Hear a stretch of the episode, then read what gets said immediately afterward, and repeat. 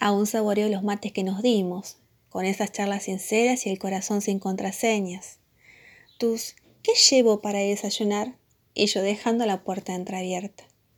Sea como se presentara mi mundo, siempre te esperaba, porque lo ibas a hacer más bonito.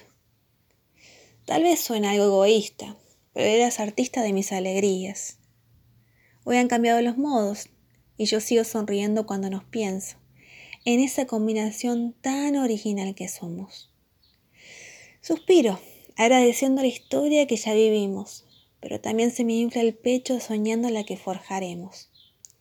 Voy calentando el agua para cuando nos esté permitido y saltemos el metro y medio de hoy que nos cuida para que mañana podamos retomar aquellos mates.